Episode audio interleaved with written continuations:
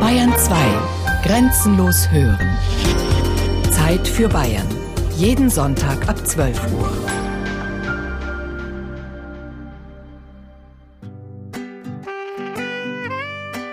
Weiß-blau ist unser Himmel, unser Wappen, unsere bayerische Seele. Da sind wir uns doch einig.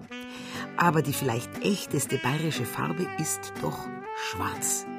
Und damit meine ich jetzt nicht die christkatholischen Schwarzröcke im Parlament, damals unter König und Prinzregent, über die Ludwig Thoma 1905 schreibt: Was ist schwärzer als die Kohle, als die Tinte, als der Ruß, schwärzer noch als Rab und Dole und des Negers Vorderfuß? Sag mir doch, wer dieses kennt. Bayerns neues Parlament. Nein, diese Schwarzen meine ich nicht, auch nicht die von der CSU. Ich meine mich und meinesgleichen. Entschuldigung, ich muss mich ja noch vorstellen. Ich heiße Afra, bedeutet die Afrikanerin. Eigentlich Sankt Afra, aber auf Ehrentitel lege ich keinen großen Wert. Ich bin eine Augsburgerin und seit einem Jahrtausend schon die Patronin meiner Heimatstadt. Bevor ich Sie jetzt mitnehme auf einen Spaziergang durch die schwarze Geschichte Bayerns, möchten Sie doch sicher noch was über mich wissen. Gelebt habe ich so um 300 nach Christus. Über meine ursprüngliche Profession red ich nicht so gerne. Es hatte was mit Männern und Geld zu tun. Naja, Black war halt auch im antiken Augusta Vindelicorum schon beautiful. Wichtig ist doch, dass ich am Ende auf den Weg der Tugend gefunden habe. Das ist mir allerdings nicht so gut bekommen. Die Augsburger haben mich, weil ich Christin geworden bin und deshalb mein Gewerbe aufgegeben habe, erst nach allen Regeln der antiken Kunst gefoltert und dann hingerichtet. Wobei sie immer noch nicht zugeben wollen, ob sie mich an einem Baum gebunden enthauptet oder auf dem Lechfeld verbrannt haben. So, jetzt packen wir's.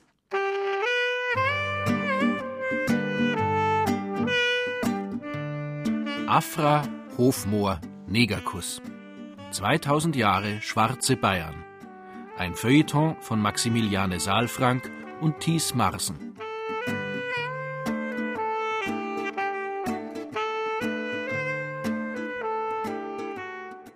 Ich habe am Anfang an gesagt, dass hier in Bayern ist meine zweite Heimat, weil wir haben hier sehr viele Freunde, die Bayer sind, die Münchner sind. Heimat ist, wo du mit Menschen, mit deinen Freunden dich wohlfühlst, was gemeinsam machen können. Diese bayerische Dialekt, hat mich total fasziniert, weil die, die Sprache ist genau wie Yoruba-Sprache. Abidere Minga. Wer cool, der cool. Für mich hat er immer so richtig getroffen, dass ich sage, also hier bleibe ich, nur Bayern. Und dafür, da haben wir alles. Albert Bayerisch ist äh, mei, das, dass ich schon lange hier bin und dass ich äh, das aufgenommen habe, was man hier so tut, macht, redet und isst. Und äh, ja, das bin ich. Bayerischer Schwarzer, schwarzer Bayer. Hm, schwarzer Bayer klingt schon besser. Ja, da hat er recht, der Albert C. Humphrey, der bayerische Bluesbarde. Als amerikanischer GI ist er aus Los Angeles nach Bayern gekommen und hier geblieben, um die hiesige Musikszene mit Blues, Soul und Gospel zu bereichern. Schwarze Bayern wie Albert C. Humphrey sind ja heutzutage nichts mehr Besonderes. Wo man hinschaut im Freistaat. Schwarze, also, wie gesagt, ich meine jetzt nicht die CSU oder die schwarze Mutter Gottes von Altötting, sondern echte schwarze Menschen. Ob auf der Straße oder im Fernsehen. Gefallen tut das manchen nicht. Sie hängen halt an der guten alten Zeit, wo die Bayern noch ganz unter sich gewesen sein sollen. Ja, von wegen. Gute alte Zeit. In der Steinzeit. Bei den Kriegern der Bronzezeit. Bei den Kelten und ihren Schanzen. Bei den Römern, also zu meiner Zeit. Das römische Bayern war wie das gesamte römische Reich aufgeschlossen für jedermann, für Waren natürlich aus allen Herrenländern, genauso wie Personen auch, die frei sein konnten und zum Beispiel als Händler unterwegs waren, aber genauso gut auch äh, Sklaven, die aus der gesamten damals bekannten Welt herangekarrt wurden, auch aus, sicherlich aus Afrika. Bernd Steidl ist Archäologe und leitet in der Archäologischen Staatssammlung in München die Abteilung über die Römerzeit in Bayern.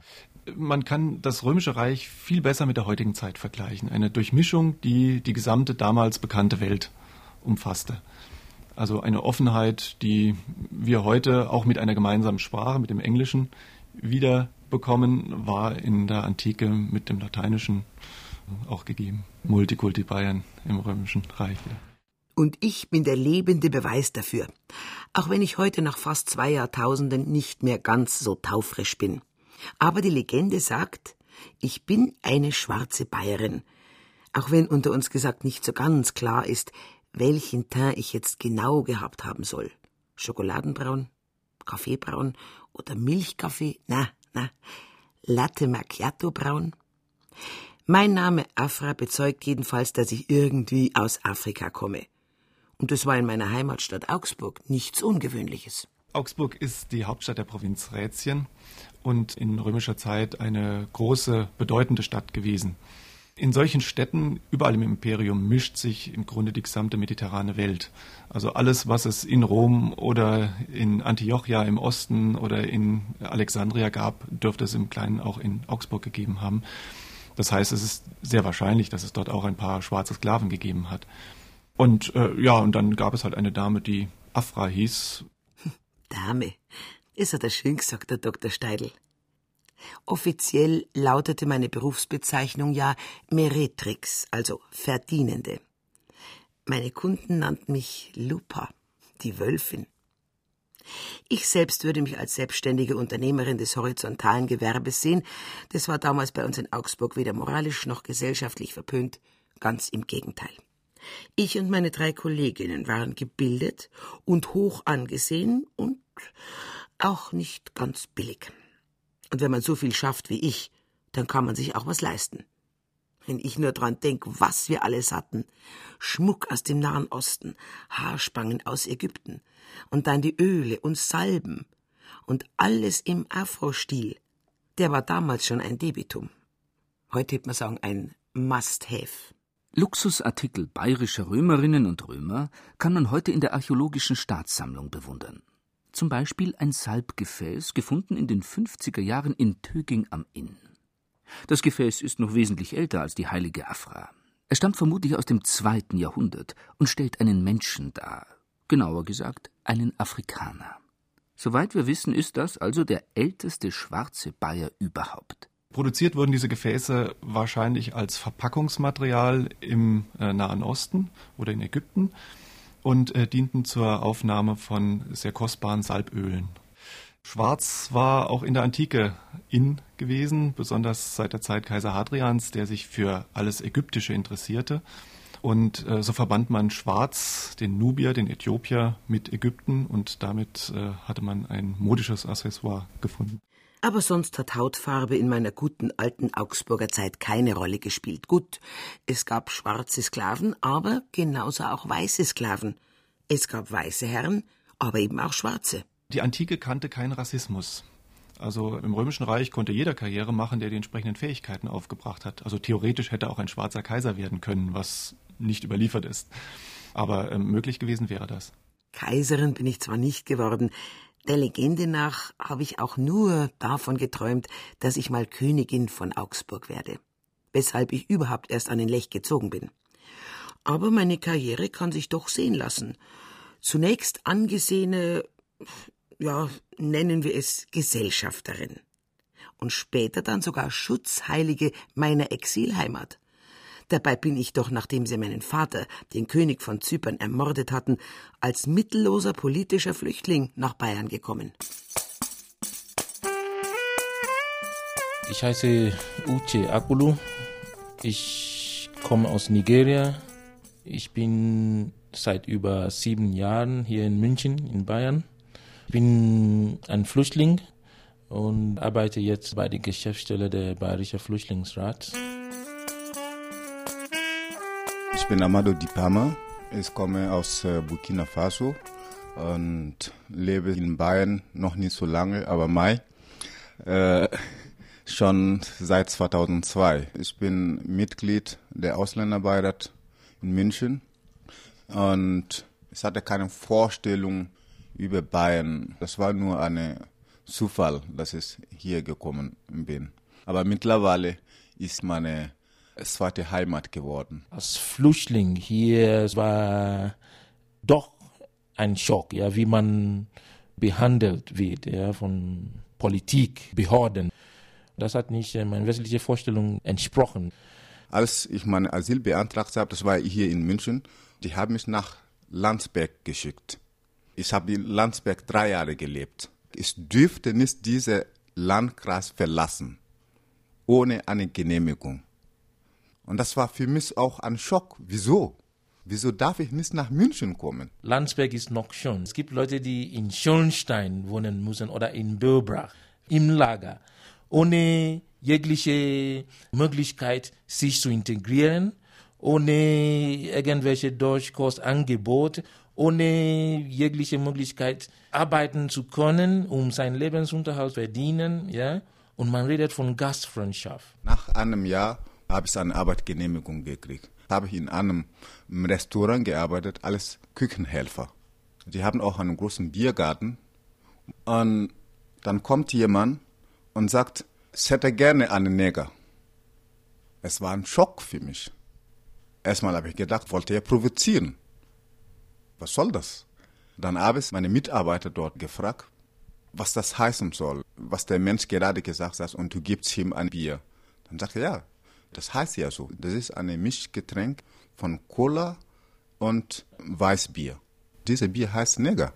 Das ist ganz normal so in Bayern. Man hat auch immer wieder dieses Argument, ja, das ist ein uralter Begriff, das ist doch nicht so schlimm und da, was ist jetzt schlimm dran?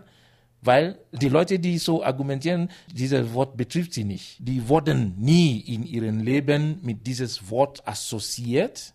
Und deswegen geht es auch um Arroganz.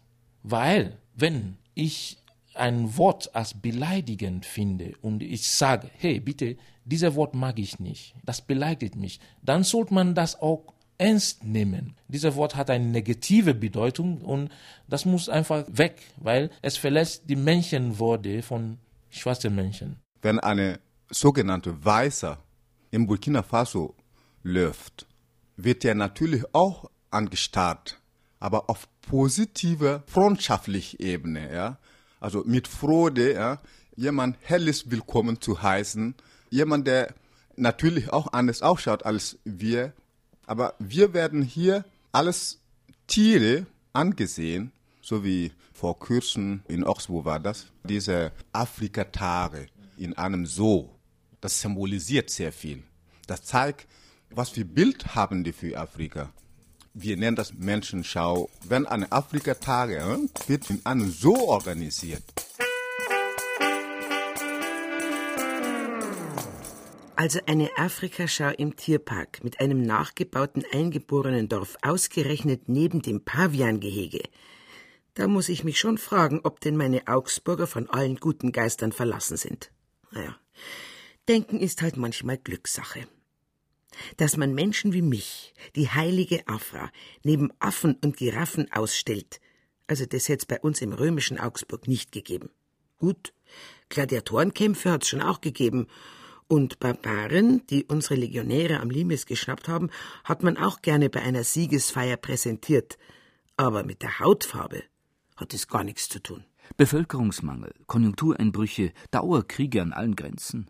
Am Ende der Antike kann das römische Reich seinen Landfrieden, seine Pax Romana nicht mehr aufrechterhalten. Barbarische Germanen kommen als Räuber, siedeln sich an.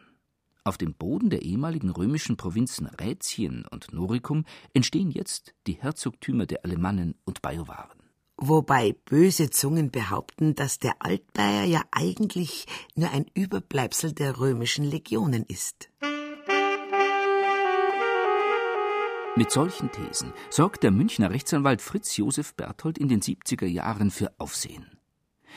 In seinem Buch über alpenländisches Brauchtum behauptet er, dass die Leute, die sich so gern als Altbayern brüsten, in Wahrheit Abkömmlinge seien von Arbeitssklaven, Bauchtänzerinnen, Hausierern, Kantinenwirten, Masseuren, Bademeistern, Waffenhandwerkern und Huren der römischen Garnisonen.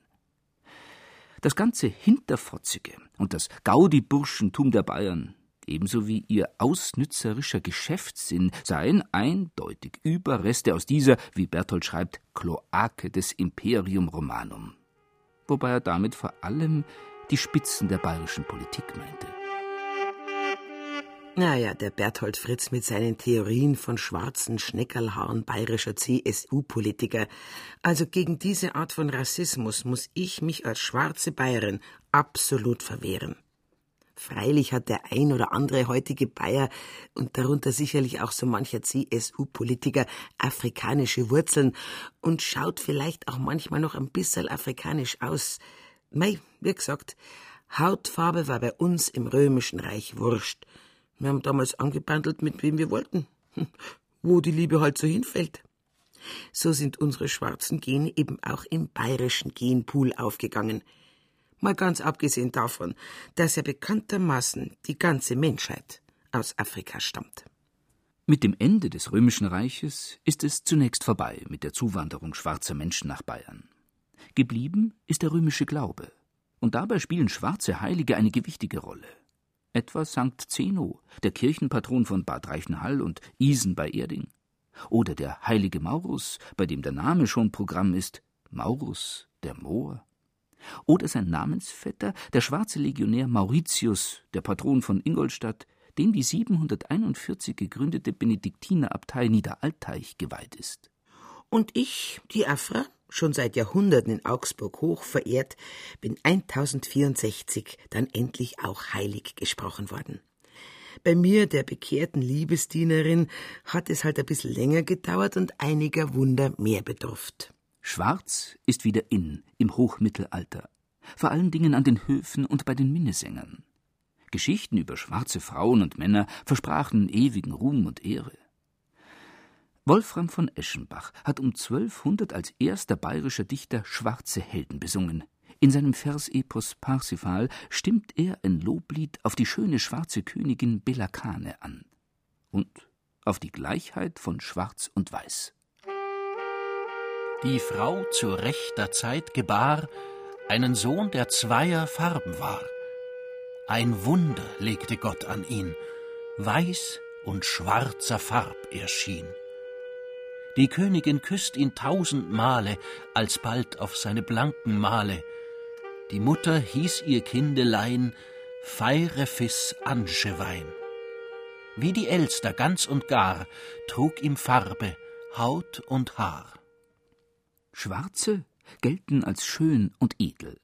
Jedenfalls solange sie Christen sind.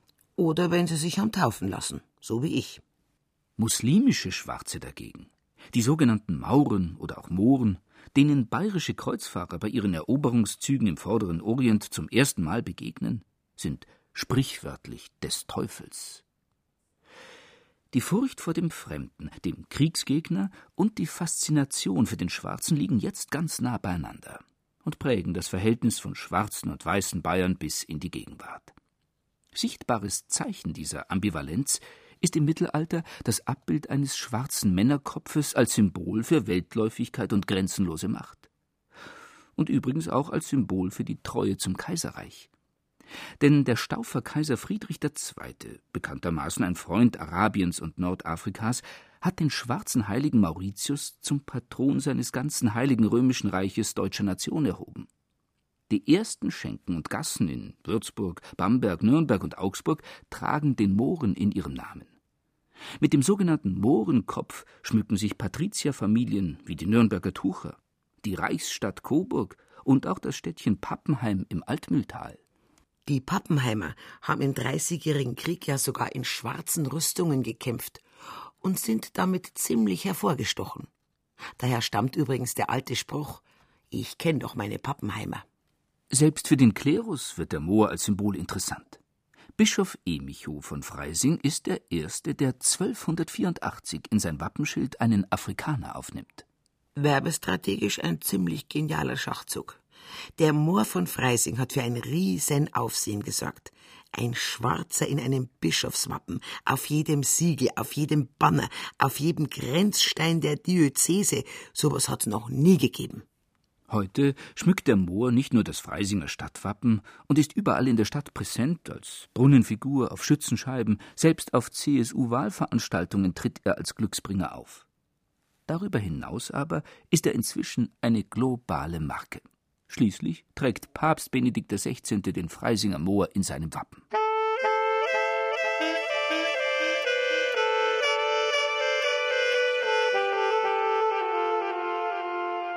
Mit dem Beginn der Neuzeit macht man uns Afrikaner zum Schmuckstück.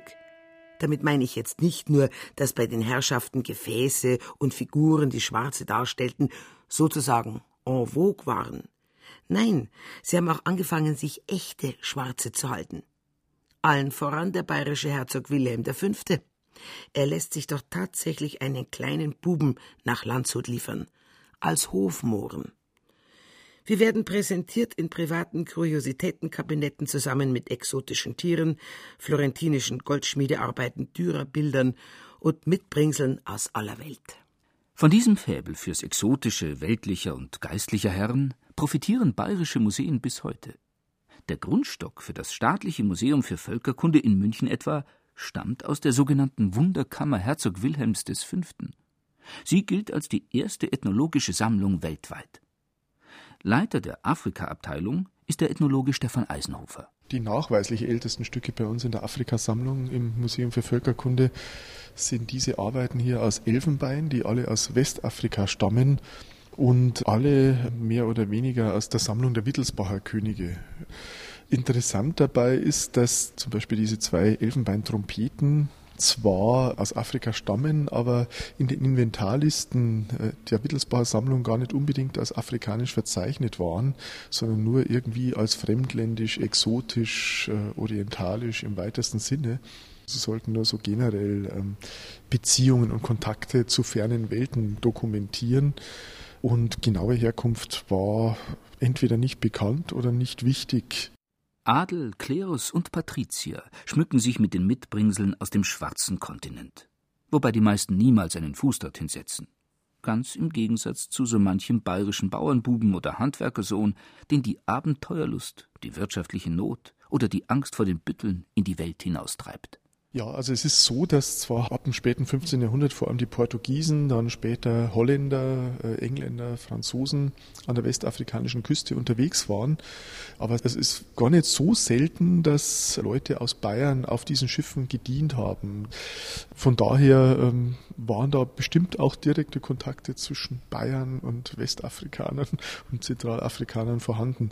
Bloß eben die Quellenlage ist sehr schlecht, weil in Afrika gab es keine Schriftkultur und die einfachen Matrosen, Soldaten konnten eben auch nicht schreiben. Ja, nichts Genaues weiß man nicht. Und leider weiß man auch nicht, wie nah sich denn die bayerischen Seefahrer und meine schwarzen Schwestern in Afrika gekommen sind. Aber ich könnte mir schon vorstellen, dass der eine oder andere Hansi, Franzl oder Sepp nicht nur sein Herz in Afrika verloren hat.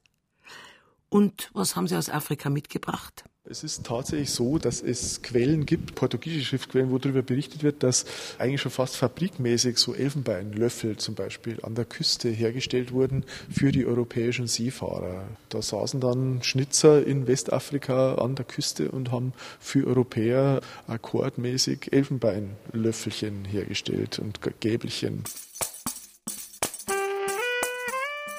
Mein Name ist Wambula Amberly. Ich wohne in München seit 40 Jahren. Ich bin nach München gekommen durch einen Zufall. Wir haben ausgestellt in Nigeria, in Lagos und viele Leute sind gekommen. Und ein Deutscher hat gesagt, vielleicht wenn ich nach Deutschland gehe, dann kann ich meine Kunst erweitern. Und da habe ich wirklich geglaubt. Ein weißer Mann ist immer Respekt in Afrika, ja. Und dann habe ich das gemacht. Damals war man kein Visum nach Deutschland. In Deutschland war ganz anders wie in Afrika, weil Afrika sehr immer so viele Leute, Lärm jeder Ecke sind immer Leute hier, dann lebst du nur alleine. Und das war schwierig für die Afrikaner. Ich habe viel in Deutschland gelernt. Ich habe Lederhose, ich kann Schubladeln, also badische kann man auch. König Ludwig, ich habe Milchkanne gemalt mit König Ludwig. Truhe, Schränke, Rama badisch gemalt. Luftmalerei habe ich auch gemalt. In Austria, Österreich, München, Rosenheim, in Globenzell ist eine Familie, die Tochter mag Pferde gerne. Und die Mutter hat gesagt, ja, mal Pferde an die Wand und habe gemalt. Das war vor 30 Jahren. Das ist bis heute noch da. Jahre habe ich immer badisch gemalt mit einer Galerie in München. Badische Landschaften. Ich kann super Blumen malen. Margareten, Kornblumen und sowas. Ich habe viel von Bayern gelernt. Ich habe immer ein bisschen was kopiert von diesem Maler Defrega. Meine Galerie hat mich total ausgenutzt. Der hat mir 50 Mark gegeben und das war ein Haufen Geld damals. Aber ich habe mal erstmal erfahren, dass diese Leute, die die Bilder geholt haben, sollten nicht wissen, dass der schwarze Mann das gemacht hat. Hat mir gesagt, Bambola ist kein deutscher Name, ich soll nie mal Bambola draufschreiben. Ich habe immer Häusler Dieter und solche Namen habe ich immer geschrieben. Und irgendwann mal, da habe ich dieses Bild gesehen, am Tal war eine Galerie dort, für 2500 Mark. Da habe ich gesagt, gib mir mehr Geld. Der hat mir versprochen, nächstes Jahr. Und nächstes Jahr hat er wieder nächstes Jahr. Und da habe ich gesagt, gut, bevor ich verhungere, dann gehe ich zur Post. Und da habe ich bei ihm aufgehört. Es ist empörend, Menschen gleich dem Vieh verkauft zu sehen. Sie müssen beim Verkaufe ihre Zungen weisen. Man untersucht die Zähne, lässt sie nackt ausziehen und befühlt sie, gleichwohl es die Fleischer auf unseren Viehmärkten zu tun pflegen. Bei den Zähnen muss man genau Acht haben, ob sie spitz oder stumpf geformt sind. Die ersteren verraten gewöhnlich einen schlimmen, die letzteren einen guten Charakter. Ich kaufte mehrere dieser schwarzen um sie mit nach Europa zu nehmen.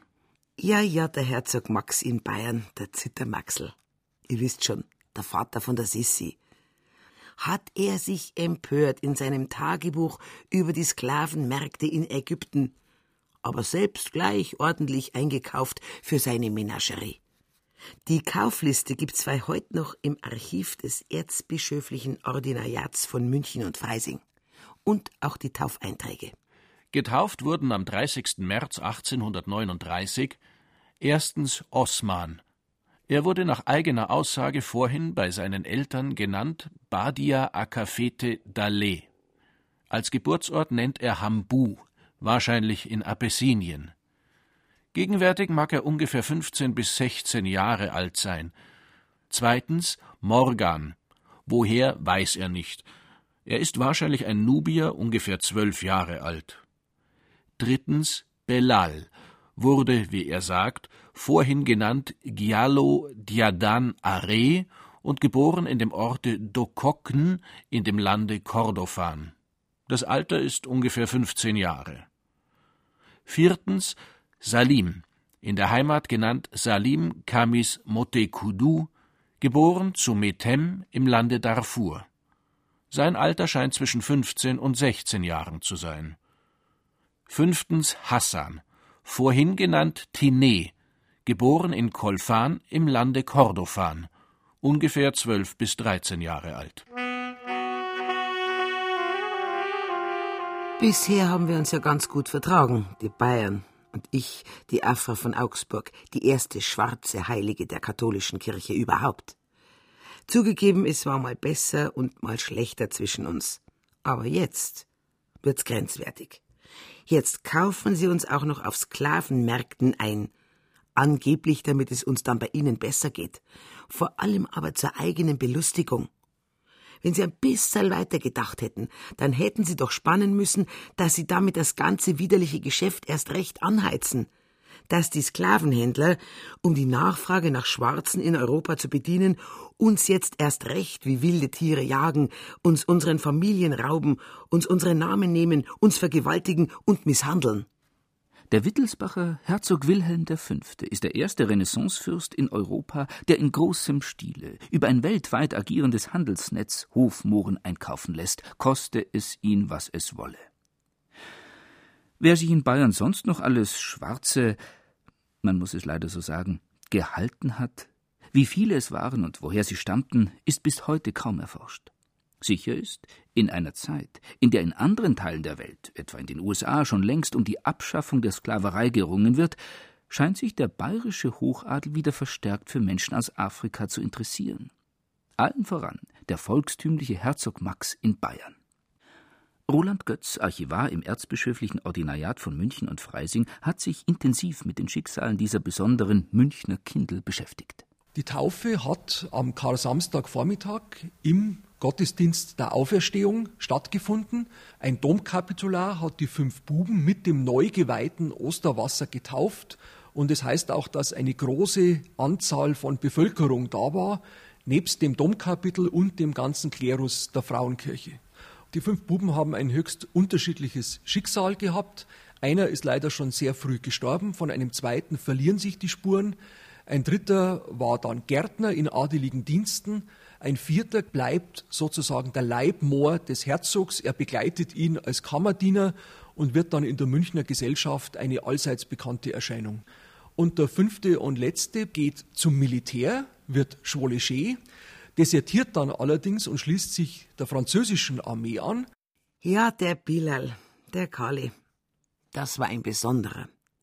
Eigentlich war er ja Kriegsfreiwilliger der bayerischen Armee in Dillingen und hat sogar ein bisschen Karriere gemacht. Vom Hofmoor zum Wachtmeister. Eines Tages hat er sich aber sprichwörtlich auf Französisch verabschiedet. Im 70er Krieg stand er dann auf der anderen Seite und hat gegen seine einstigen Landsleute gekämpft. Darüber haben sogar die fliegenden Blätter geschrieben. Als im Kriege 1870 drei bayerische Soldaten in französische Gefangenschaft gerieten und nach Algier verbracht werden sollten, staunten sie nicht wenig, eines Tages von einem schwarzen Spahi in echter Münchner Mundart angeredet zu werden. Der stolze Fes- und Burnusträger verkündete ihnen die Freiheit und Heimkehr mit dem besonderen Auftrage, stehenden Fußes nach ihrer Rückkehr sich in das Palais an der Ludwigstraße zu begeben und seiner königlichen Hoheit seine tiefe, ergebenste Dankbarkeit zu vermelden. Er hatte es also doch noch in seiner Weise zu einer Höhe geschafft. Ja, dem Maxel seine schwarzen Buben ist es eigentlich ganz gut gegangen. Ganz anders schaut es da schon bei meinen schwarzen Schwestern aus, von denen viele in bayerischen Klöstern gelandet sind. Auch wenn es die Nonnen dort vielleicht gut mit ihnen gemeint haben. Heidenmädchen nennt man diese schwarzen Kinder und jungen Frauen, die von Missionaren auf den Sklavenmärkten Nordafrikas freigekauft werden. Und zwar auf Bestellung. So schreibt der Münchner Hofkaplan Josef Ferdinand Müller 1855 an die Oberin der Dominikanerinnen in Regensburg Seit vier Jahren habe ich Negermädchen bestellt, die ich loskaufen ließ. Aber immer wartete ich vergebens auf sie. Vor acht Tagen kam nun Olivieri selbst nach München und brachte mir die Botschaft, dass er mir jetzt dreißig Mädchen bringen könne und drei Mütter. Ich nahm die Hälfte und ließ sie nun in den Frauenklöstern unterbringen. Dutzende Mädchen und junge Frauen werden von professionellen Vermittlern in die Klöster gebracht. Seit ihrer Kindheit traumatisiert von Gewalterfahrungen, die meisten dieser jungen Afrikanerinnen sind beschnitten und misshandelt worden, leben sie sich in der neuen Umgebung nur schwer ein. Viele von ihnen sind psychisch auffällig. In der Hauschronik der Congregatio Jesu in Altötting findet sich noch ein Bericht über drei von dem italienischen Pater Olivieri gelieferte Negermädchen. Nach Abreise des Paters hatte man große Schwierigkeiten mit den kleinen Negerinnen, die stets fürchteten, man wolle sie schlachten und essen, und denen man sich nur mühsam verständlich machen konnte. Beharrliche Liebe und Güte verwandelte in nicht zu langer Zeit die Angst der Kleinen in Zutrauen und Dankbarkeit. Die kranke Myriam, das älteste der Mädchen, empfing im Krankenbette die heilige Taufe und ging mit der Taufunschuld in den Himmel. Sarah aus Maja und Fatima aus Kordofan in Afrika gebürtig, erstere Tochter eines Götzenpriesters, letztere die eines Häuptlings, erhielten, als sie die deutsche Sprache genügend verstanden, Religionsunterricht von dem Religionslehrer im Pensionate und wurden nach ungefähr neun Monaten ihres Hierseins in der Stiftskirche feierlich getauft mit den Taufnamen Maria und Elisabeth. In ihren neuen bayerischen Heimatorten sind die Mädchen und jungen Frauen von den Sklavenmärkten eine Sensation. Bei der Taufe eines der Heidenmädchen in Burghausen kommt es zu einem solchen Massenauflauf von Schaulustigen, dass die Gendarmerie einschreiten muss. Selbst auf dem Totenbett ziehen die Mädchen noch eine gaffende Menge an. Dann gab es in München halt auch diese Völkerschau. Besonders berühmt war ja diese Amazonengruppe aus Dahomey mit der berühmten Amazonin Kula, die leider dann in München hier gestorben ist an wahrscheinlich Grippe oder Erkältung, die dann auch hier am alten südlichen Friedhof bestattet ist. Leider ist das Grab nicht mehr zu sehen, aber die Bestattung fand offenbar unter großer öffentlicher Aufmerksamkeit statt.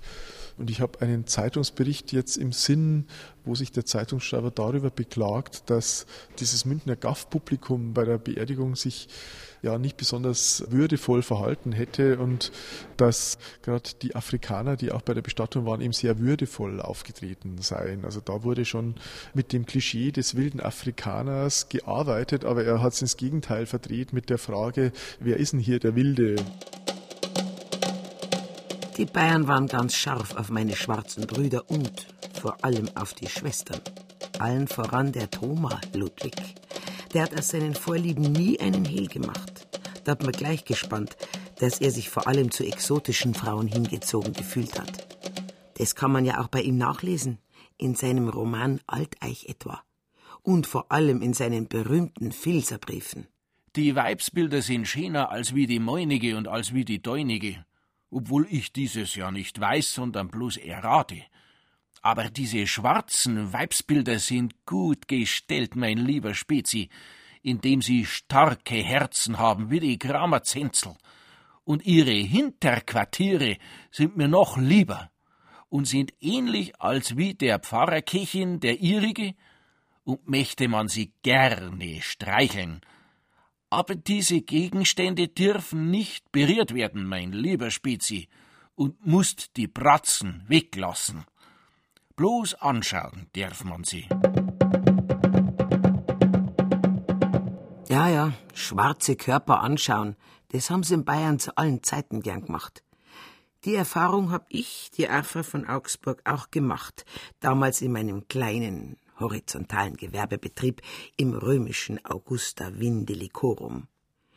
Heutzutage stürmen die Bayern zu Tausenden in die Afrika-Shows mit ihren schönen schwarzen Männern und Frauen zum Kulturaustausch, gell?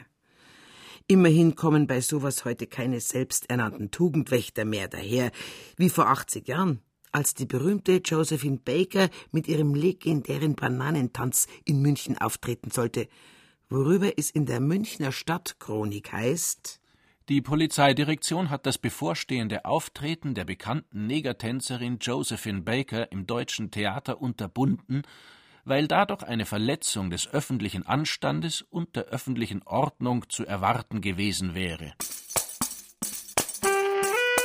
Albert C. Humphrey ist ein Black American, ein schwarzer Amerikaner, der in Deutschland wohnt seit vielen, vielen Jahren. Ich sage, dass ich eine angepasste Ausländer bin, weil ich angepasst bin. Das heißt, ich versuche die, die bayerische Sprache zu sprechen, so wie die anderen auch. Aber Ausländer bin ich, weil ich immer ein Ausländer sein werde, weil ich ein, tatsächlich ein stolzer Amerikaner bin auch noch.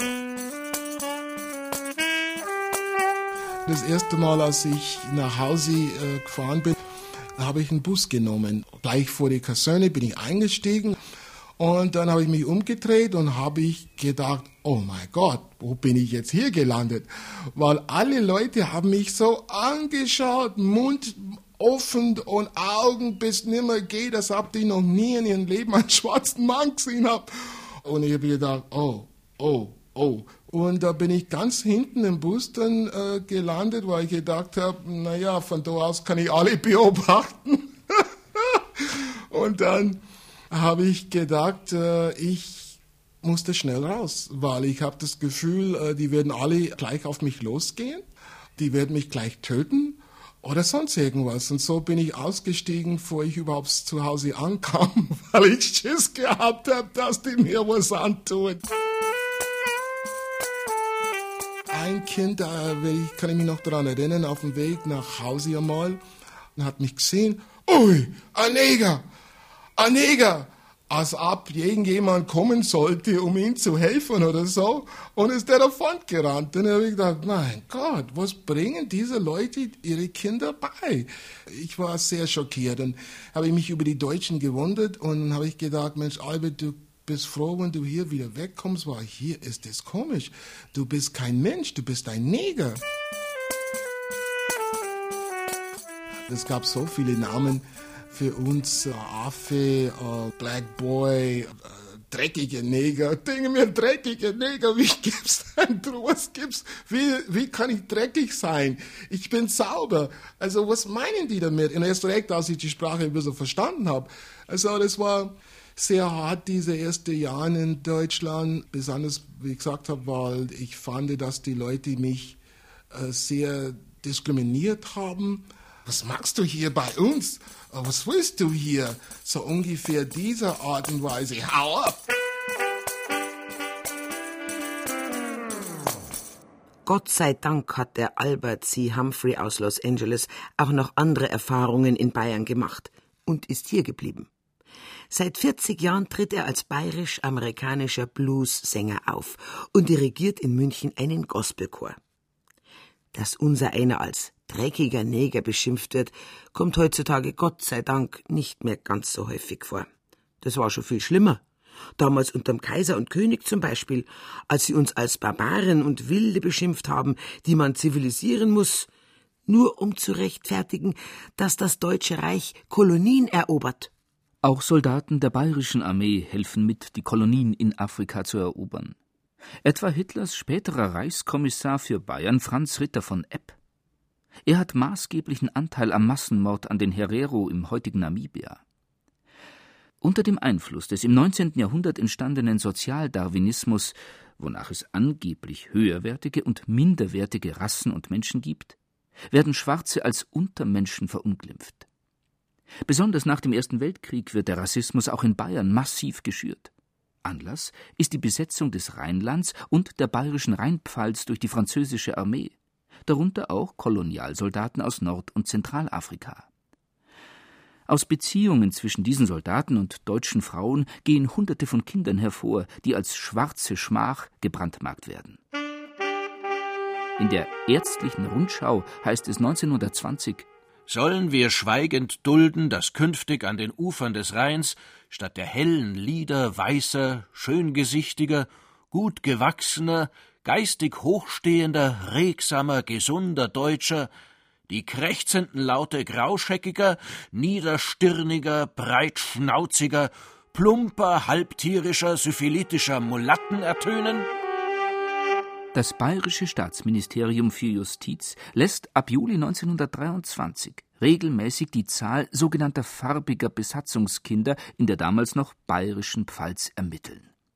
Bezirksärzte, Hebammen und Bezirksfürsorgerinnen werden angehalten, schwarze Kinder zu melden, als ginge es um Träger einer ansteckenden Krankheit. Der bayerische Pfalzkommissar Heinrich Jolas tut sich besonders hervor. Am 21. Juli 1927 schreibt er an Ministerpräsident Sperr Ich wäre Ihnen nun dankbar, wenn Sie dem Reichsgesundheitsamt, vielleicht auch dem Reichsministerium Erkundigungen einziehen wollten, ob sich für die Reinhaltung der Rasse im besetzten Gebiete von farbigem Blut nichts machen lässt und ob irgendeine diesem Zweck dienende Maßnahme erwogen wird. Nach Angabe von Geheimrat Dr. Dieudonné im bayerischen Justizministerium wäre die Unfruchtbarmachung von Mischlingen durch einen gänzlich schmerzlosen Eingriff zu erzielen. Ich bin mir darüber klar, dass solcher Eingriff nach der gegenwärtigen Rechtslage unzulässig ist.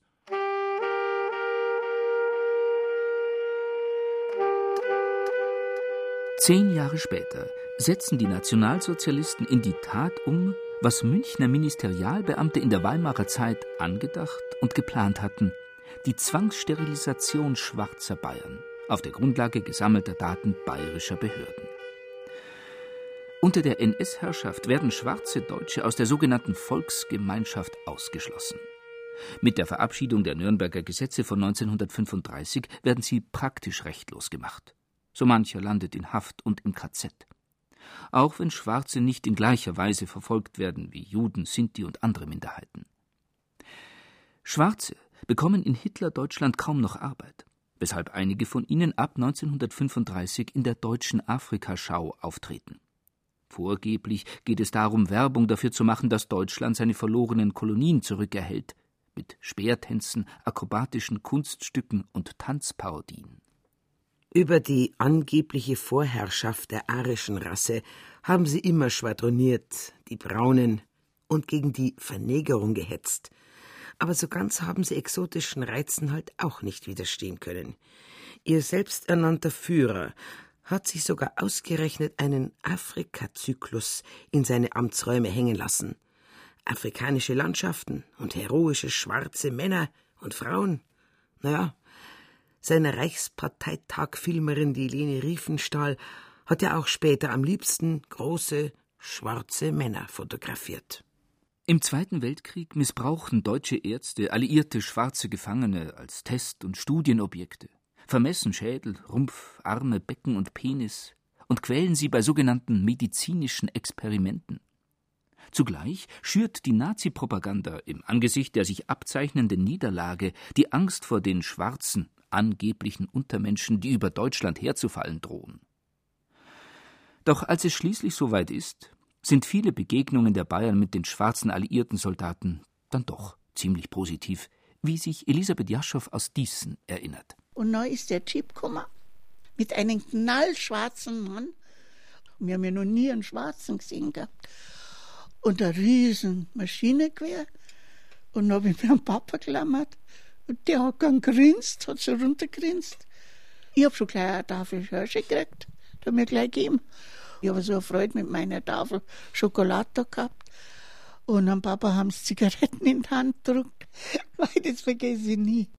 Natürlich sind sich der eine oder die andere dann auch ein bisschen näher gekommen.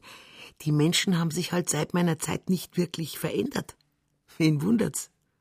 Aber bei uns im antiken Augsburg war es kein großes Problem, wenn man dabei mal nicht gescheit aufgepasst hat. Ganz anders im Bayern der Nachkriegszeit, wo Frauen, die sich mit alliierten Soldaten gleich welcher Hautfarbe einlassen, stigmatisiert und deren Kinder geächtet werden. Zenta Freudenstein aus Jetzendorf im Landkreis Pfaffenhofen. Bei uns waren da auch im Dorf schon Negerkinder. Ich weiß, der, der, der Neger Kali, haben sie aber gesagt, der war aber nicht ganz schwarz, der hat bloß ein paar so schwarze Flecken gehabt, den weiß ich auch noch. Die Mischung hat da nicht ganz gestimmt oder was weiß ich. Ich weiß halt, wenn wir beim Bahn waren in der Ulm, da hat, ist der Neger Kali, haben wir mir halt als Kinder gesagt, gell. Weil der Oma ist er dann aufgewachsen, die war auch eine gute Frau. Weil die Kinder können nichts dafür, dass sie auf der Welt sind. Die sind schon dann von, von den anderen gereizt worden. Gell. Anfang der 50er Jahre waren diese Kinder im schulpflichtigen Alter und es begann eine große Debatte, was soll man mit ihnen tun. Der Soziologe und Historiker Hans-Peter Martin beschäftigt sich seit Jahrzehnten mit der Geschichte schwarzer Deutscher. Angeblich wollten die Mütter häufig von diesen Kindern nichts wissen. Es kann wohl auch so hin und wieder vorgekommen sein, so etwas. In Wirklichkeit gab es aber noch sehr starke Kräfte in der deutschen Gesellschaft, diese Mischlingskinder wieder loszuwerden. Unglücklicherweise für diese Kinder waren in Amerika auch nicht so viele begeisternde Stimmen zu hören. Anders ausgedrückt, in Amerika, auch in Harlem, weigerten sich die Menschen, diese Kinder aufzunehmen. Und es kam schließlich sogar zu einer Debatte im Deutschen Bundestag, was tun mit diesen Kindern. Es gab Vorschläge, sie nach Afrika zu expedieren, um sie dort in Missionsschulen ausbilden zu lassen. Man wollte sie jedenfalls nicht in Deutschland haben.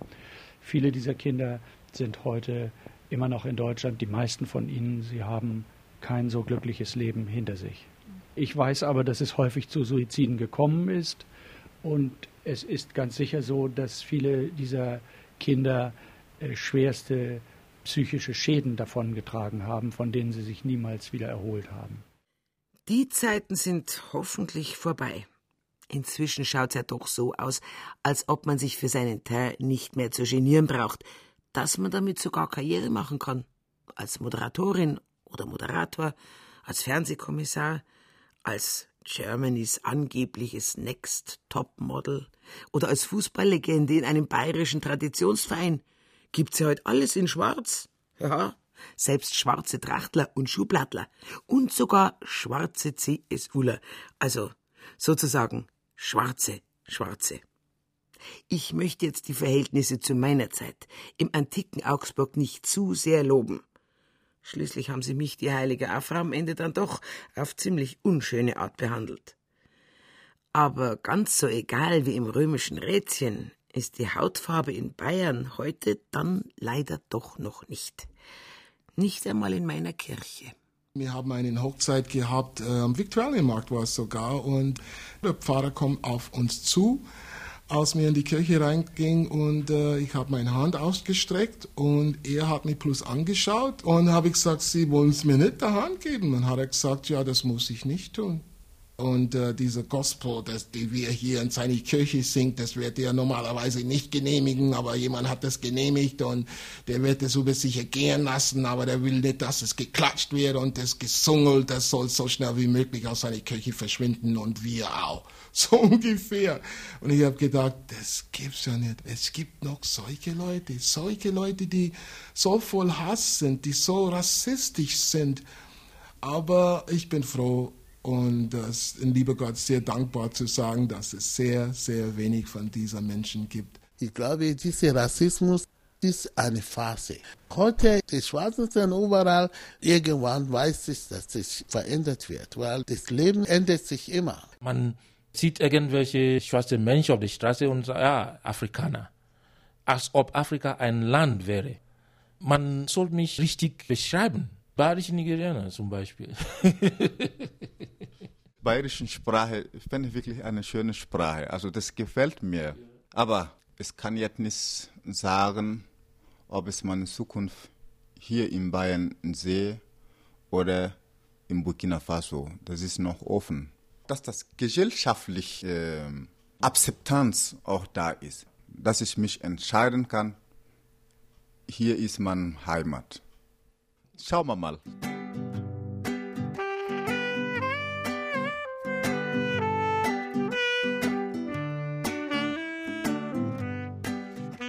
Das war Afra Hofmoor Negerkuss. 2000 Jahre schwarze Bayern. Ein Feuilleton von Maximiliane Saalfrank und Thies Marsen. Sprecher Christiane Blumhoff, Peter Weiß und Andreas Borcherding. Ton und Technik Roland Böhm. Regie Thies Marsen, Redaktion Gerald Huber.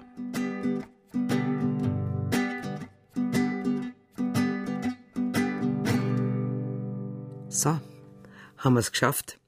Vielleicht schauen Sie doch einmal bei mir vorbei in Augsburg und besuchen mich in meiner Grablege in der Bartholomäuskapelle von St. Ulrich und Afra in Augsburg.